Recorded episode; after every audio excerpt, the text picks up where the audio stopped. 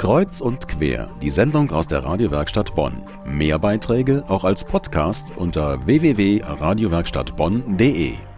Die Jugendlichen von heute, die sind faul und tun nichts für ihre Bildung.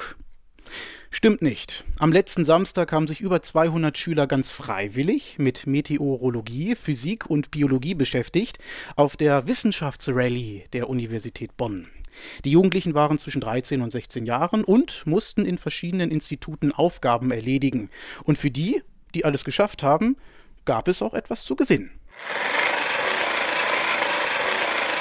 Johannes, 16 Jahre alt aus Bonn, dreht wie wild an einer großen Kurbel. Ja, ich versuche mit meinen Armen Watt zu erzeugen, also die Glühbirnen zum Leuchten zu bringen, aber war nicht sehr erfolgreich. Ja. Wir sind im Physikalischen Institut der Uni Bonn.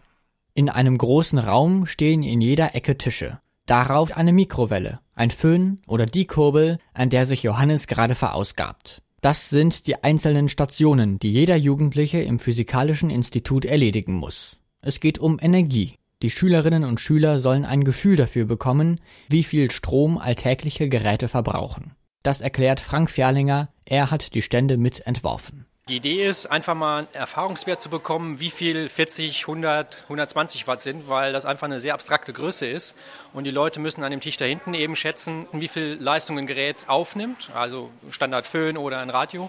Und hier können sie das vergleichen mit dem, was sie leisten können. Und das eben vergleichen zu Alltagsgegenständen, um einfach eine Idee von Leistungs- bzw. Energieskalen zu bekommen. Die Wissenschaftsrallye findet in zwölf Instituten der Uni Bonn statt. In jedem müssen die Schüler Aufgaben erledigen, zum Beispiel auch im Biologischen Institut. Hier geht es ums Essen. Die Schwestern Katrin und Christine aus Niederkassel beißen in ein Stück Apfel.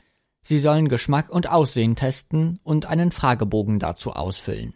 Beide sind schon zum zweiten Mal bei der Wissenschaftsrallye dabei. Ihnen gefällt es hier. Man lernt so anders als in der Schule, erzählt Katrin. Ja, ist ein bisschen lockerer und so alles. Also in der Schule sitzt man dann, Lehrer steht vorne, man hört zu, schreibt auf und meldet sich und hier, ja, auch mit den Experimenten und also ein bisschen lockerer. Katrin und ihrer Schwester macht der Tag an der Uni auch viel Spaß. Und das war eines der Hauptziele bei der Planung der Wissenschaftsrallye. Das sagt die Organisatorin, Dr. Andrea Grugel. Das Ziel ist zum einen, dass natürlich die Schüler und Schülerinnen, die kommen, Spaß haben, einen schönen Tag an der Uni verbringen, in verschiedene Institute mal reinschnuppern können, in verschiedene Fachbereiche reingucken können, sehen, womit man sich so befasst und auch mal wirklich unterschiedliche Gebäude und Städten der Uni kennenlernen und sich natürlich irgendwann dann für Wissenschaft begeistern. Etwas über die Wissenschaft lernen an einem Samstagvormittag?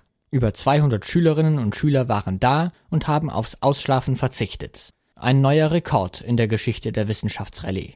In diesem Jahr gibt es sie zum fünften Mal. Einer, der jedes Jahr kommt, ist Rudolf Gerhardt. Er ist Mathelehrer an einer Schule in der Eifel. Für interessierte Schüler bietet er diese Fahrt an. Man hat jedes Jahr naturwissenschaftlich interessierte Schüler in der Klasse, dass sie auch schon mal die Uni ein bisschen kennenlernen und mal äh, auch äh, sich hier schon mit den Sachen ein ganz klein bisschen so erste Eindrücke äh, sammeln und sie ein bisschen vertraut machen. Wenn die Teilnehmer der Wissenschaftsrallye ihre Aufgaben erledigt haben, gibt es einen Preis. Freien Eintritt ins Beethovenhaus und ein kostenloses Essen in einer Unimensa.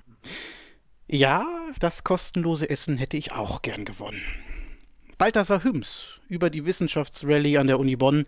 Auf der haben am letzten Samstag über 200 Schüler ganz freiwillig naturwissenschaftliche Fächer gepaukt.